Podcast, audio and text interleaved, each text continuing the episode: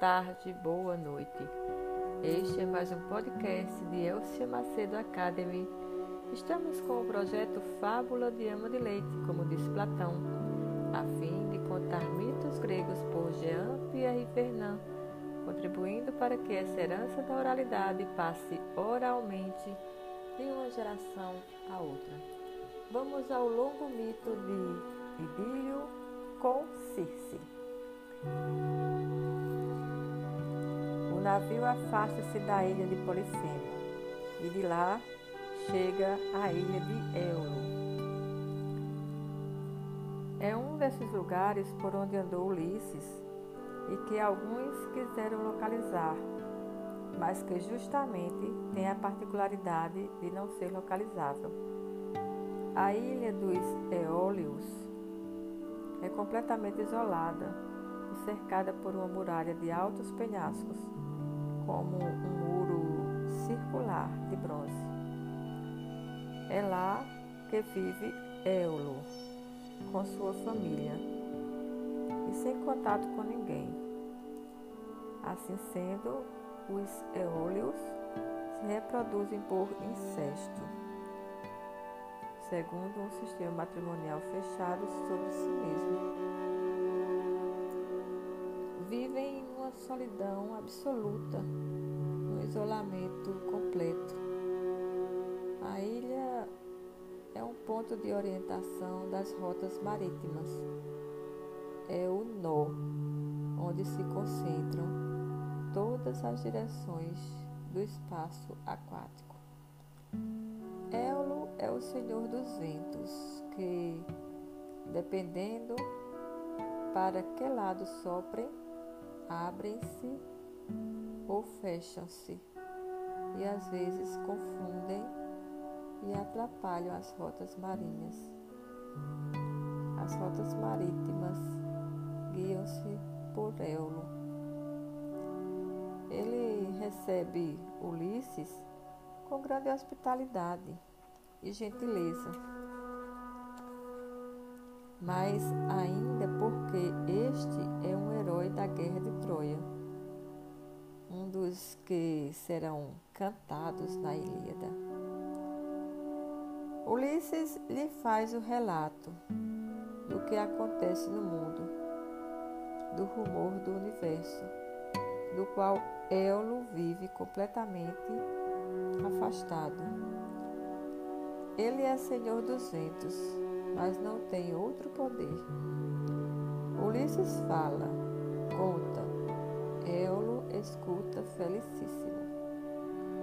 Alguns dias depois, Éolo lhe diz: Vou te dar o necessário para ires embora da minha ilha e poderes ir direto a Ítaca, sem problemas de navegação.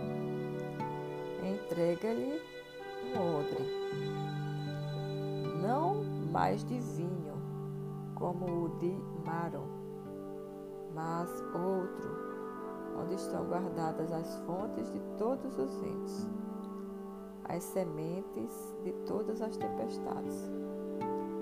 Esse odre está cuidadosamente fechado. Éolo guardou ali dentro a origem, a gênese de todos os ventos marinhos a não ser daquele que, de sua ilha, vai direto para Ítaca. Recomenda expressamente a Ulisses não tocar no odre.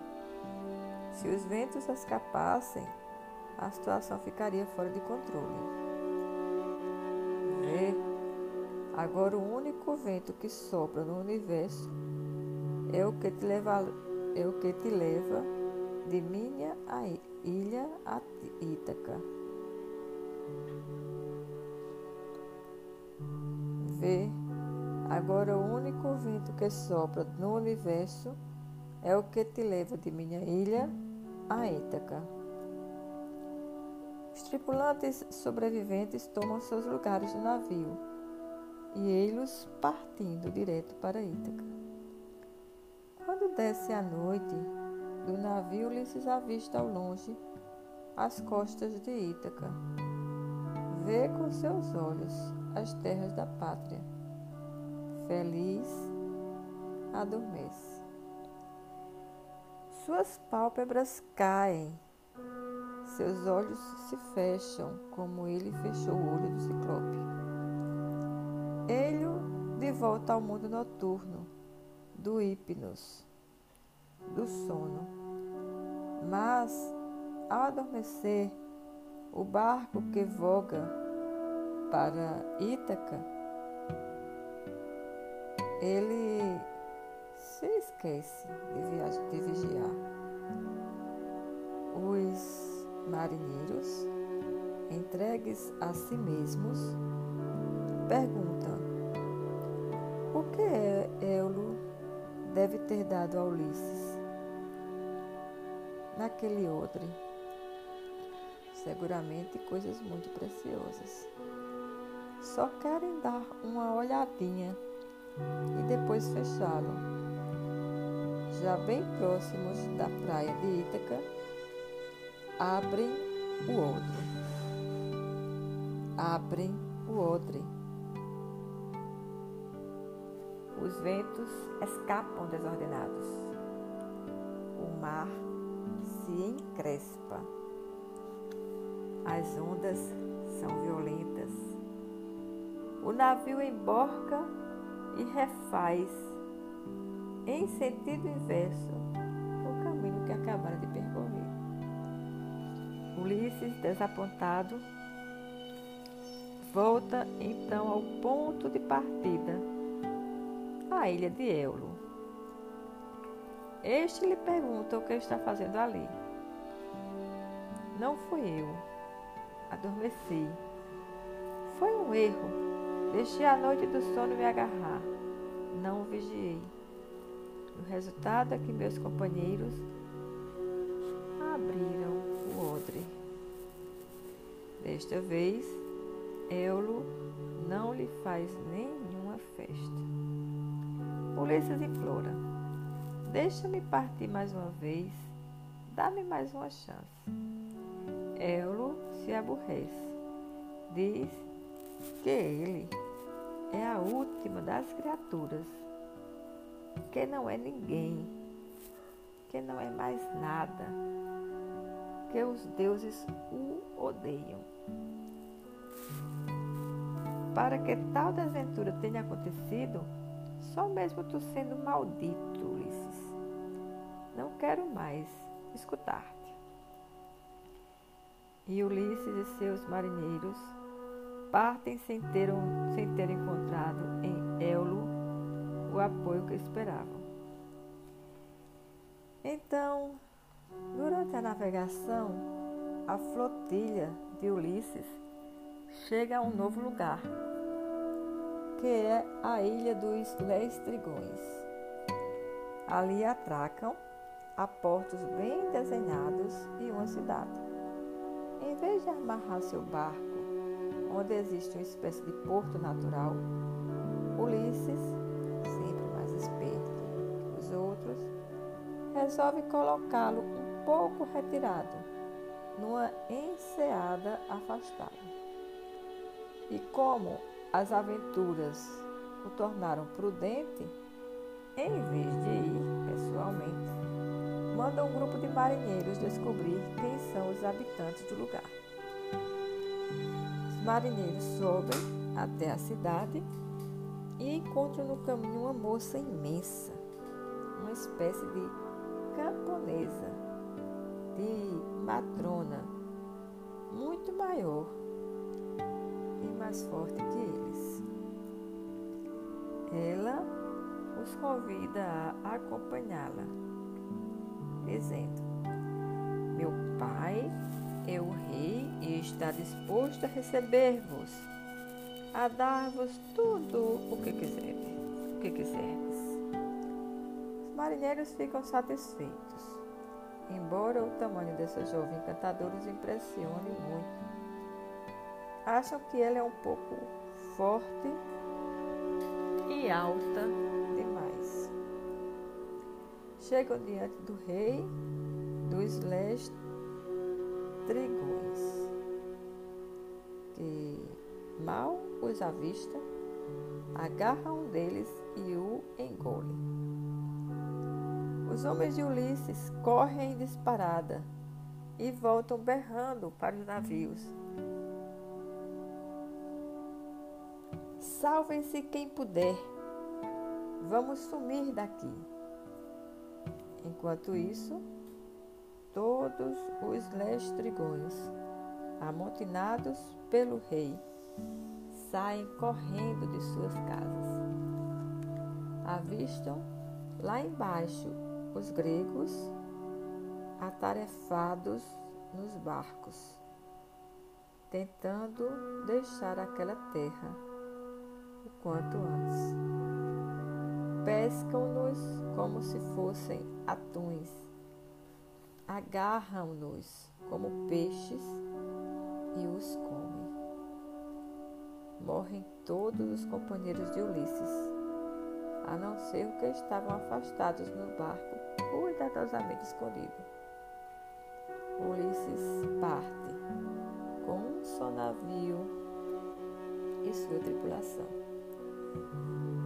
Esse barco solitário vai atracar na ilha de Ea,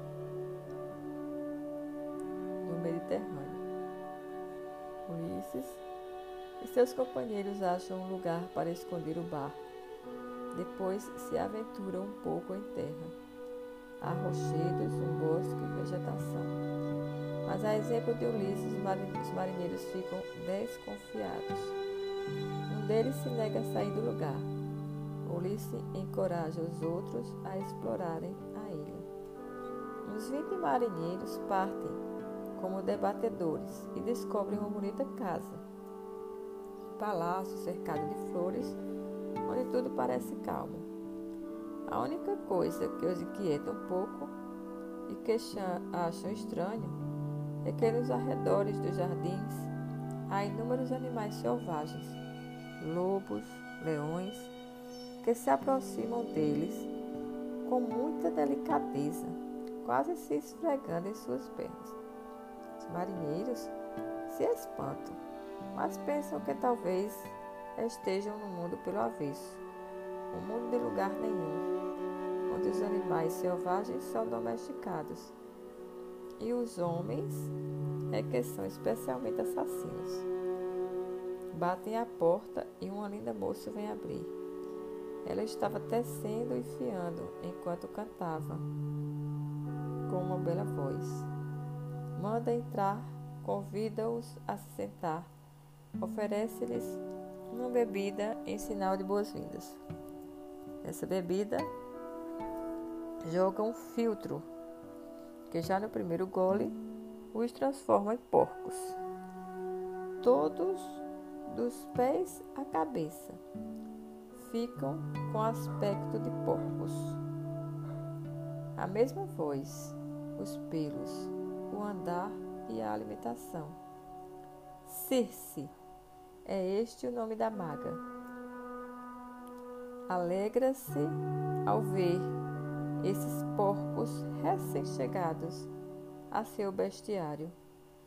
Apressa-se em trancá-los num chiqueiro, onde vai lhes dar comida habitual dos bichos. Ulisses e o resto de seus companheiros, aguardando de volta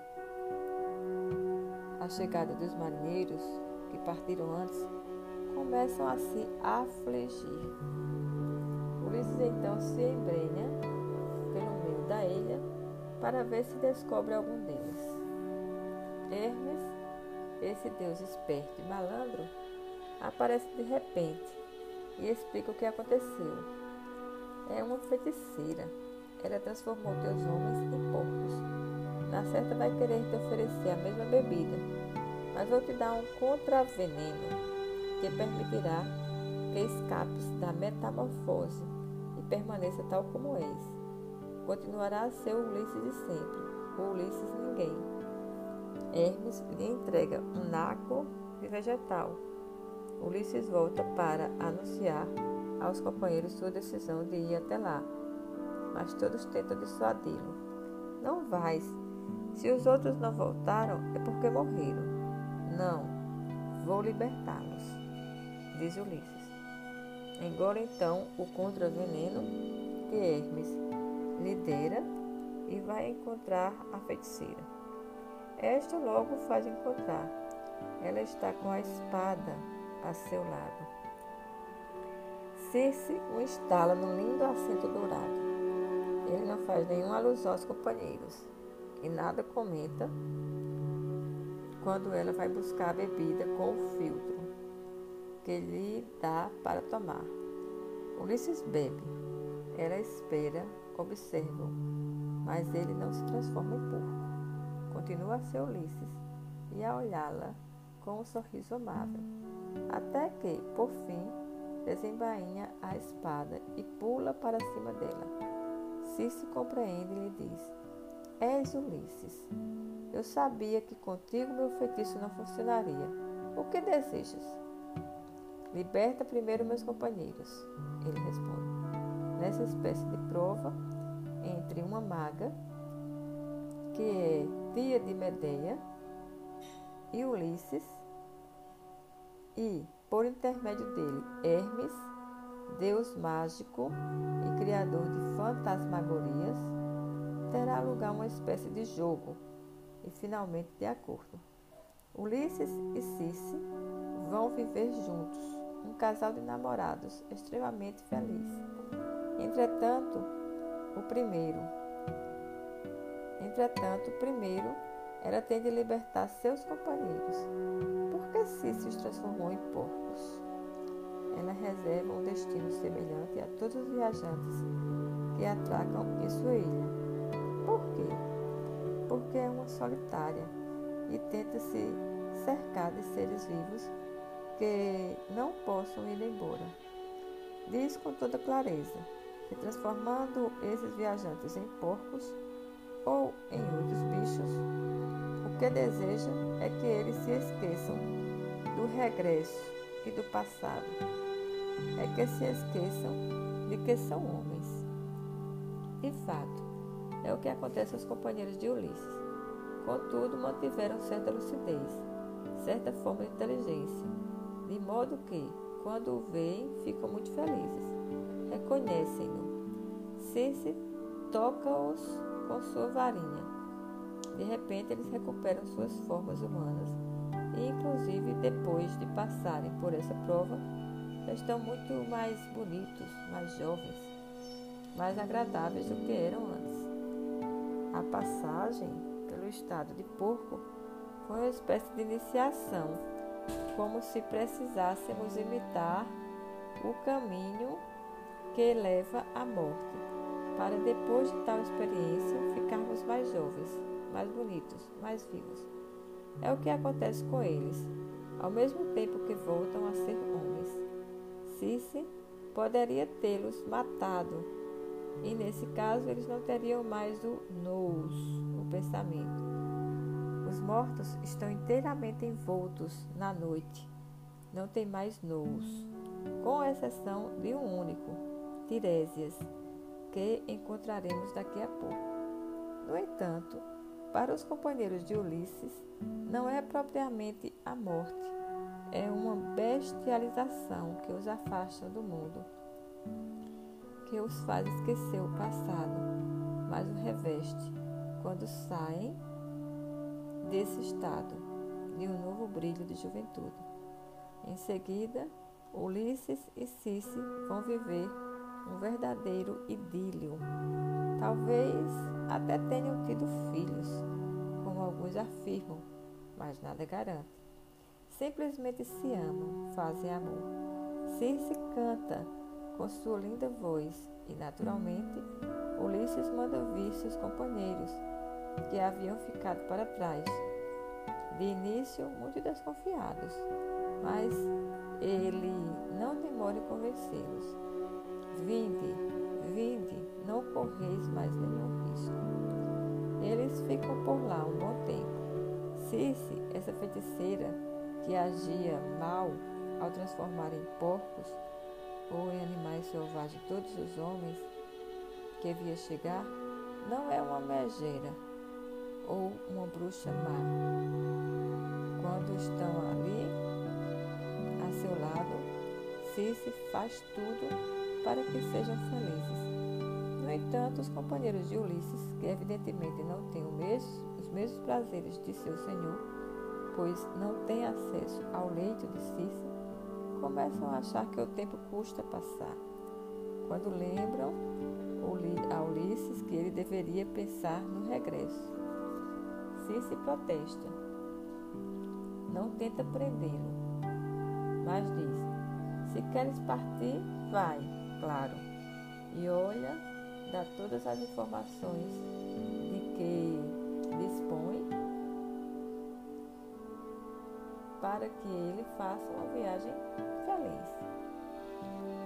Muito em especial, diz a Ulisses: Escuta, a próxima escala de tua navegação deve te levar ao país dos Cimérios, ali onde o dia nunca aparece, o país da noite, do nevoeiro eterno, Cimérios, onde se abre a boca do mundo infernal. Dessa vez, já não te trata apenas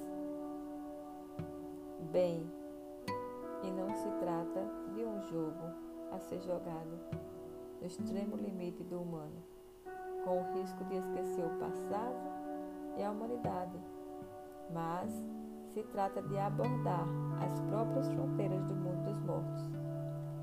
Se explica a Ulisses o caminho que ele deve seguir. Pararás teu navio em tal lugar, irás a pé, lá verás uma fossa, terás farinha contigo, pega um carneiro, degola-o, espalha seu sangue e verás subir do chão a multidão dos Eídola, dos duplos, dos fantasmas, das almas dos mortos. Deverás então reconhecer e agarrar a alma de Tiresias, fazê-lo beber o sangue do teu carneiro para que ele recupere vitalidade e te diga o que deves fazer.